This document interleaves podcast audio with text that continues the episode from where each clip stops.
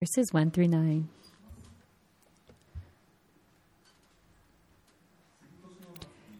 Now the Passover and the festival of the unleavened bread were only two days away, and the chief priests and the teachers of the law were scheming to arrest Jesus secretly and kill him.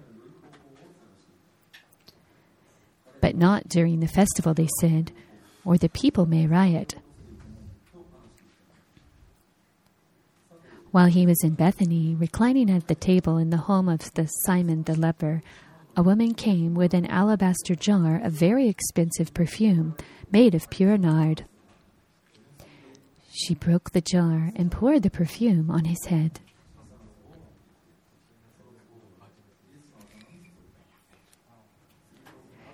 Some of those present were saying indignantly to one another, Why this waste of perfume?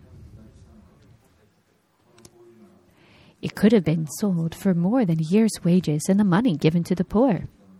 And they rebuked her harshly. Leave her alone, said Jesus. Why are you bothering her? She has done a beautiful thing to me.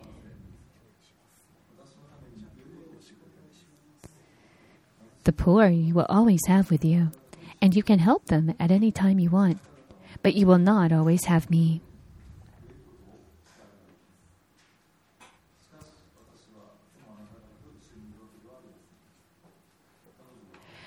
She did what she could. She poured perfume on my body beforehand to prepare me for my burial.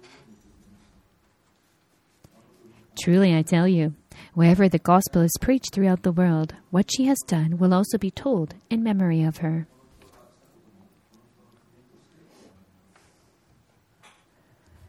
Please allow me to pray. Dear Heavenly Father, thank you for allowing us to be able to worship you again today. Dear Jesus, we know that 2,000 years ago, you came here to earth in the form of a baby. And you came and died on the cross to take care of the problem of our sins, resolving that with your resurrection three days later. Lord, we ask that today we'll also be able to learn another word from you. We ask for your guidance today and ask that we can learn through your word as well. Please watch over Pastor Joey Anjiki as he speaks today. We have great expectations. Pray in the name of our Lord Jesus Christ. Amen.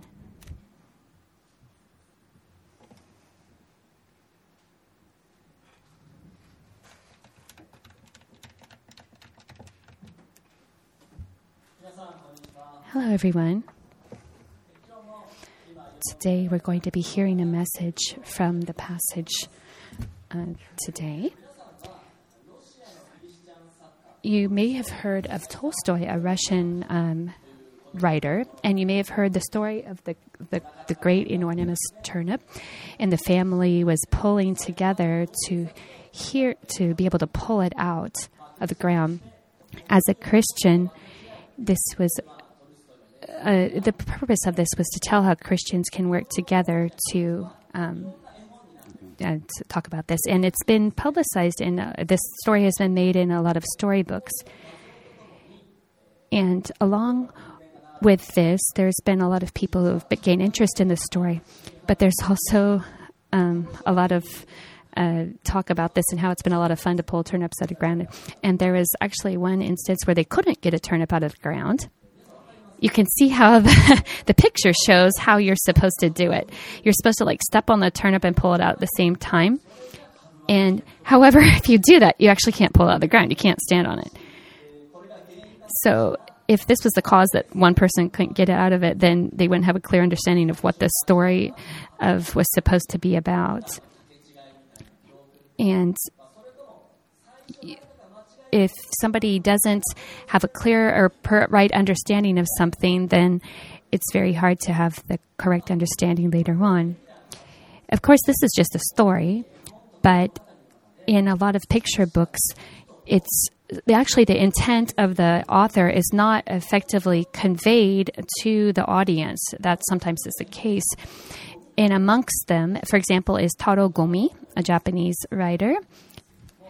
And he, there was once a time when his work was actually used in a junior high school entrance exam. And because his um, work was used there, he actually tried to take the test himself to get 100 points, you know, because he would think he, it was about him. But he only got 68 points, 68% on the test that was about his work. And he, you can realize this that the person who made the test didn't have the same intent as he did when he actually wrote it. And, and if the message isn't clearly defined, then it's very difficult to have a good understanding of it. In today's passage as well, the same thing has happened. On the cross, it's talking about how Jesus and uh, was, or Jesus was going to the cross, and those who understood exactly what Jesus' purpose for doing that was, and that for not. Let's look a little bit about the background of today's passage. This is about the time when Jesus was going to head to the cross and it's actually Tuesday evening in the story in the passage today when actually it's considered Wednesday in the eyes of the Jews and Jesus would be on the cross on Friday so just 2 days prior in that way of counting days. And it's this also the time of the Passover just 2 days to come. On that day he knew that he would be sacrificed as the lamb of God and the time of that was about uh, actually went back to 1,500 years ago when this was prophesied in the time of Moses, and how they they were able to go into the promised land. That's why the Passover was taking place and those who followed it would put on the gateposts of and their doorways uh, sheep's blood, lamb's blood, and in that way they would be able to. They were able to uh, have the Passover of the wrath at that time, and this was actually pointing to the Messiah who would give his own blood on the cross to take the problem of sin of humanity and resolve it at that time. In other words, the time of the Passover was actually uh, something that was focusing on the what would happen with the cross later to come. And that shows exactly why, in another way, Jesus had to die on the cross.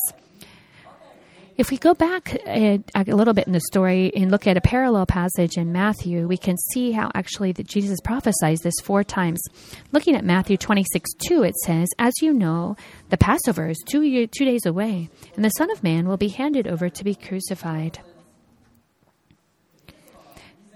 Jesus had already proclaimed this three times, and he said that on the day of the Passover that this was going to happen. However, the disciples didn't understand the meaning of Jesus' death and what he was getting at. Instead, in contrast, uh, they they really couldn't understand. But in, in contrast to that, Mary did understand what he was getting at, and today we can learn from Mary's faith. Today's title is The Faith of Mary Who Offered Perfume, and we'll look at two main points.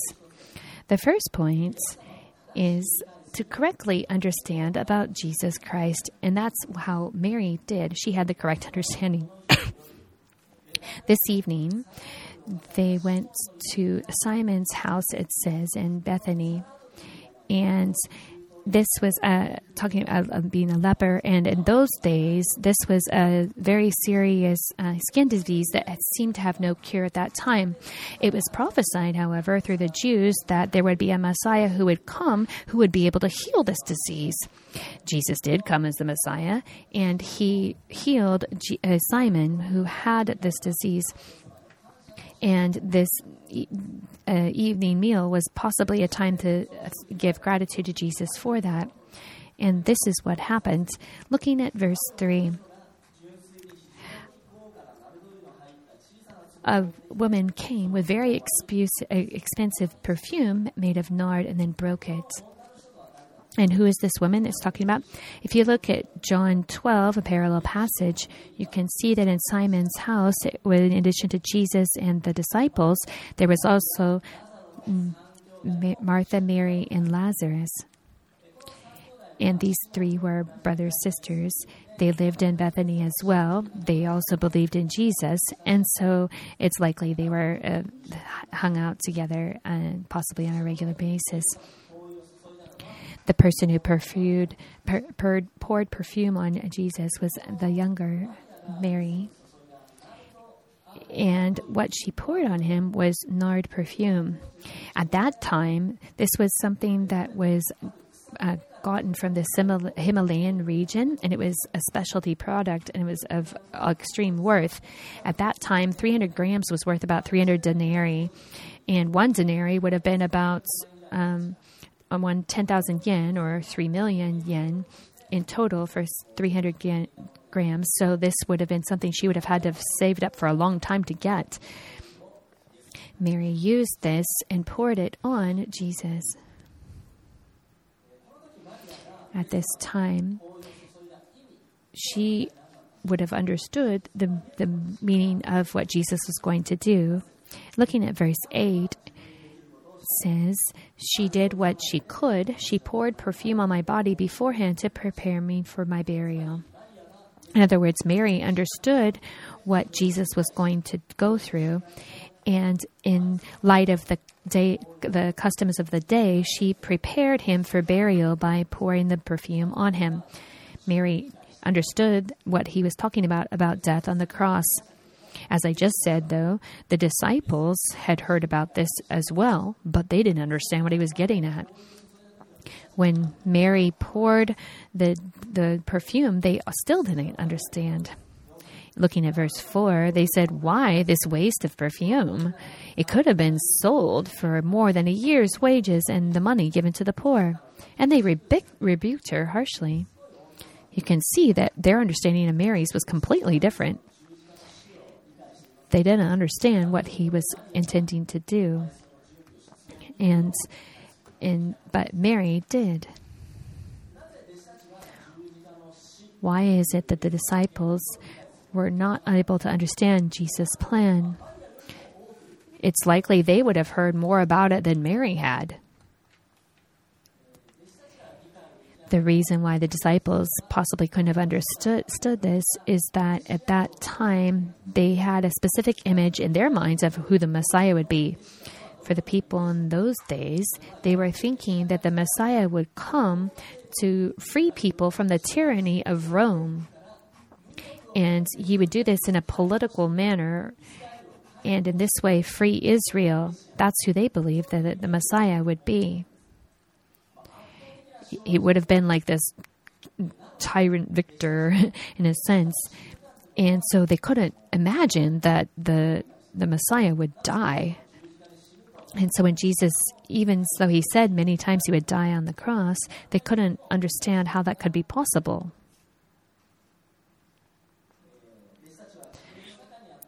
The disciples had a mistaken understanding of who Jesus was. In the same way, there are people today who have a misunderstanding of who the Messiah is as well. There's groups of people who do. There's heresies, for example, the Jehovah's Witnesses. They just believe that Jesus is one of the angels. Or there's the Unified Church who believes that actually Jesus' death on the cross was not sufficient. There's uh, the Muslim faith that teaches that he was a, Jesus was a prophet. And they're all mistaken understandings of who Jesus is. So, not only these heresies, but there's also people who have a mistaken understanding of Jesus amongst Christians. Sometimes people don't understand exactly who he is. They think that he's just this um, person who's out to judge them and to con- condemn them for anything they do wrong. And in some people think that Jesus is just there to fulfill their every desire. For these types of people, they don't understand who Jesus is. They have their image of who he should be, but that isn't who he is, and so that actually ends up disturbing their relationship with him. There was an interesting article I read a little while ago that amongst relationships of um, people who like each other, there's also there are two types of people.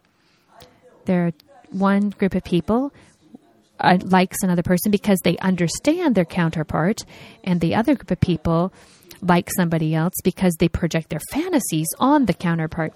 For those who like someone because they understand who they are, they understand their personality, way of thinking, behavior, and they like them because of how they are. And so, this is a really sound way of liking someone. However, for those who project their fantasies on the counterpart, they just believe that their image of what they want the counterpart to be is who they are, and then they like them for that. And in this way, they have a completely wrong understanding, and it's not possible to truly have a good relationship with them because they have an arbitrary ideal image of who they are.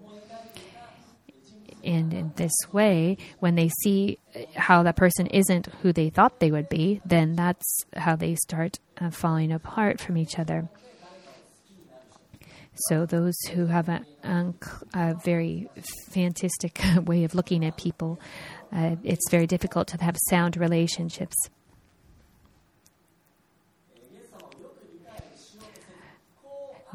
Jesus is one where it's important to have a correct understanding because otherwise you will turn away from him if you don't understand who truly he is. In the same way, the disciples didn't understand truly who Jesus was, and that's why they couldn't understand what was going to happen on the cross. When he was taken away from them, they that's why they ran away. on the other hand, why is it that Mary was able to understand who Jesus was? It's likely that she had the correct understanding of God's words. If you look at Luke chapter 10, there's a time when Jesus was visiting them. Mary was and visited Mary and Martha. And Mary was listening to Jesus, whereas Martha was very busy preparing food in the kitchen and so on. Mary was gave her um, pref- preference and priority to listening to Jesus. She had that type of heart toward Jesus and was always listening in that way. She didn't have um, uh, a, a, a, poor understanding of him, but rather correct understanding. And that's likely why she was able to understand what he was going to do. And that's why she poured the perfume on. How is your image of Jesus? It's likely that he, people here don't have a her, heretical version of him in their mind. But sometimes you may be inclined to lean one way or the other in your thoughts about him. You may think, oh, this is the way I want Jesus to be, and that may not be correct.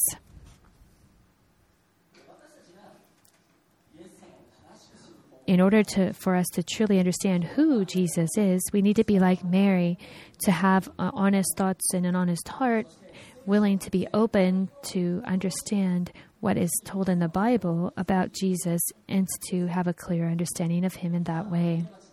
At Minamichi Christ Church, we use Line to provide the daily manna service, which uh, uh, gives a a portion of the Bible each day, a Bible passage, and an, an explanation about it. And many of you take advantage of this and use it as a form of a devotion. The greatest pur- purpose of doing a biblical devotion is not just to gain knowledge about the Bible, but rather to learn more about God who has given us life and his love so much to the extent he gave his own life through the Jesus for us.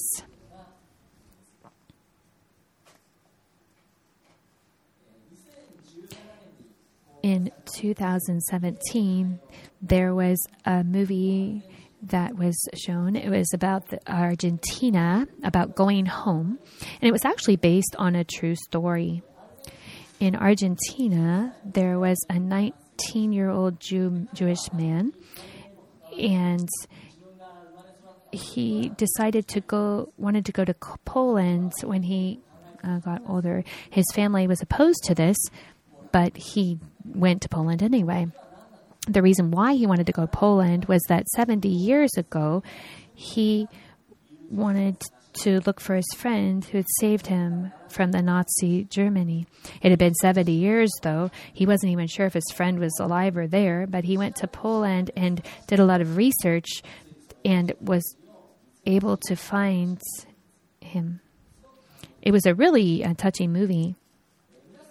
It's likely that if somebody had done something to save your life, you would have done all you can to search for them, to tell them the gratitude you had for them.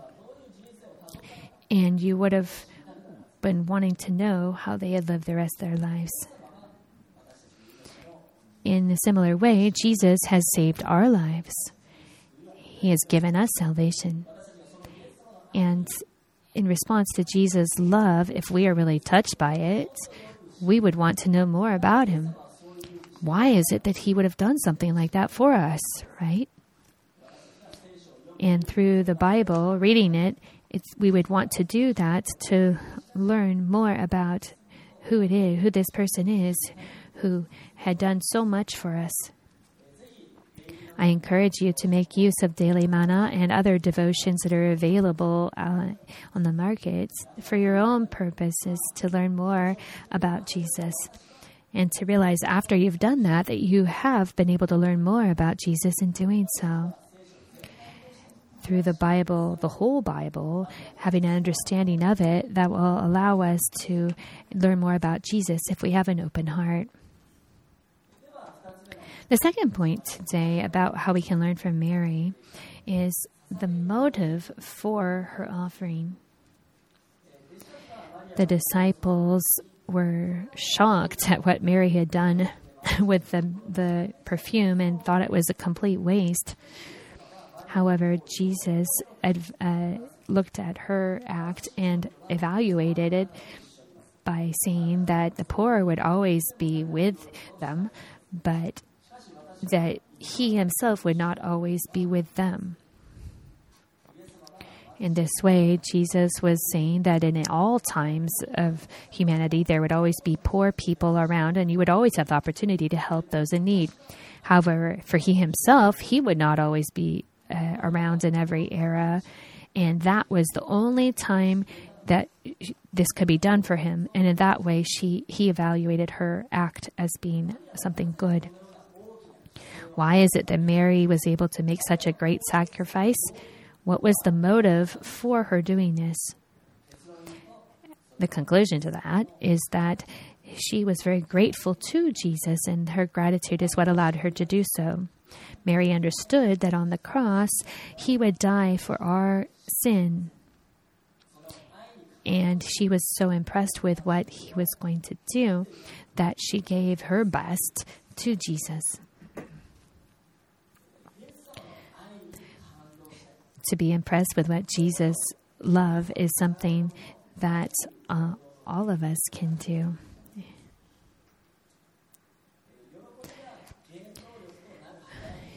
To have joy be the um, sense for some the reason why you do things is something amazing. When we are doing work for Jesus, we too can be very grateful and full of joy. Let me talk about a different movie this time. In 2001, there was a movie from that Disney put out, and it was called Monsters Inc. It is a very popular um, movie amongst children, and a lot of you may have seen it as well. Let me explain a little bit about the story. If you haven't seen it yet, you might want to plug your ears for a little bit because I'm going to tell you what the story is about. So, this is about a story where there's a country of monsters, and in their country, they need energy. The way they get energy is getting children, um, human children, screams, and they collect these screams. And so they go into the human children's rooms and get the kids to scream, and then they take these scream, scream back, screaming back to their country and use it as energy. The blue monster, the fuzzy one here, is called Sully, and he's an expert at this and he goes into all these children's rooms and gets them to scream and gets all this power from doing so. However, there was at one time that kind of a mistake happened, and she had to spend time with this young girl at one time. And in doing so, Sully and this little girl actually became friends. And what happened in the end is that actually, rather than the power the monsters could get from the screaming of the children, the, the they could get more energy from the children laughing and being joyful. So they switched their method, trying to go into children's rooms and get the children to laugh and be filled with joy so they could get more energy in that way. It's actually a really important message if you think about it. You can know that when you are fear and anger, that doesn't give as much energy as if you can be filled with joy and hope and peace. If you look back over history, you can see that Christians have had a huge impact over the world in the field of medical, education, music, fine arts, democracy, and general gender equality, discrimination, abolition, and so on. You can see that Christians have made a huge contribution in present day as well, Christians are doing a lot of work in developing countries to provide hospice care, palliative care, HIV care, and abortion uh, alternative operation uh, alternatives such as adoption. They've made a huge contribution to society in this way. Why is it that Christians have made such a huge contribution to the world? It's because their motive is the love of Jesus and the joy that he was expressed uh, on the cross. If Christians' motive for doing such things was just out of fear or anxiety, they wouldn't have been able to have such a positive impact on the world, I believe. If you look at the news today, you can see that there's still problems about the United Unification Church in Japan a lot of people have been forced to make monetary donations to this church, and the church says, oh, no, there's no problem because people wanted to give this money. However, if you understand the motive that the people gave the money for, you would understand that's not the case. They've been taught that they had to give money or they would have been penalized or face a misfortune. In other words, their motive was fear or anxiety. And that is not a clear uh, or valid motive. If fear and anxiety is your motive for doing something, it's not going to provide a good impact on the society. Christian faith, however, has made a good impact on the world, and that's because the motive of what Christians have done has been done because of their belief in Jesus and what he has done. People have been so impressed with what Jesus has done that they want to have be able to positively impact the world and reach people for Christ. We can learn from Mary in this way we can have the same desire to give our best to Jesus as well. As for yourself, what is nard perfume to you? It may be your abilities or your financial blessing or so on. We can give whatever we have of our best to Jesus. And in doing so, when we are doing something for him, we can take a stop or take a break and reconfirm that our motive truly is in line with his heart and God's heart. And if we're doing something that's out of anxiety or fear, then we need to stop what we're doing because that will not that is not what is going to allow us to be successful or truly reflect the heart of God. We need to be have a pure pure motives in what we do. When we reflect on God's love, we can have true joy as we move forward.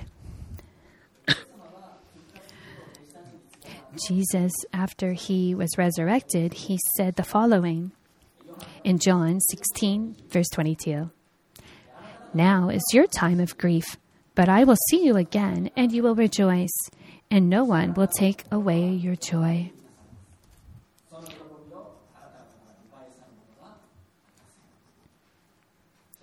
Please allow me to pray.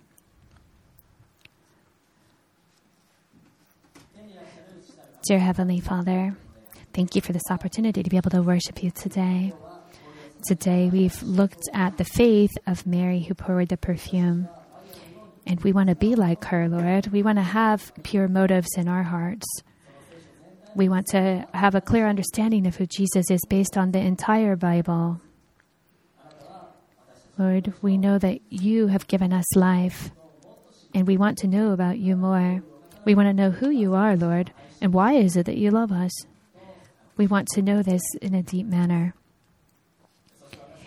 In addition, Lord, we want to be like Mary. We want to have joy, and we want to give you our best with what you have given. We know, Lord, that all of our behavior and action can be something that is reflecting our gratitude to you for what you have done on the cross. Lord, we ask that in this week to come as well, that you will use us in the various places you have us placed. And in this Christmas season, you will allow us to be able to reach others for Christ as well. Please give us courage and encourage others to come join in. We thank you and pray in the name of our Lord, Jesus Christ. Amen. Now let's pray for a moment together in silence.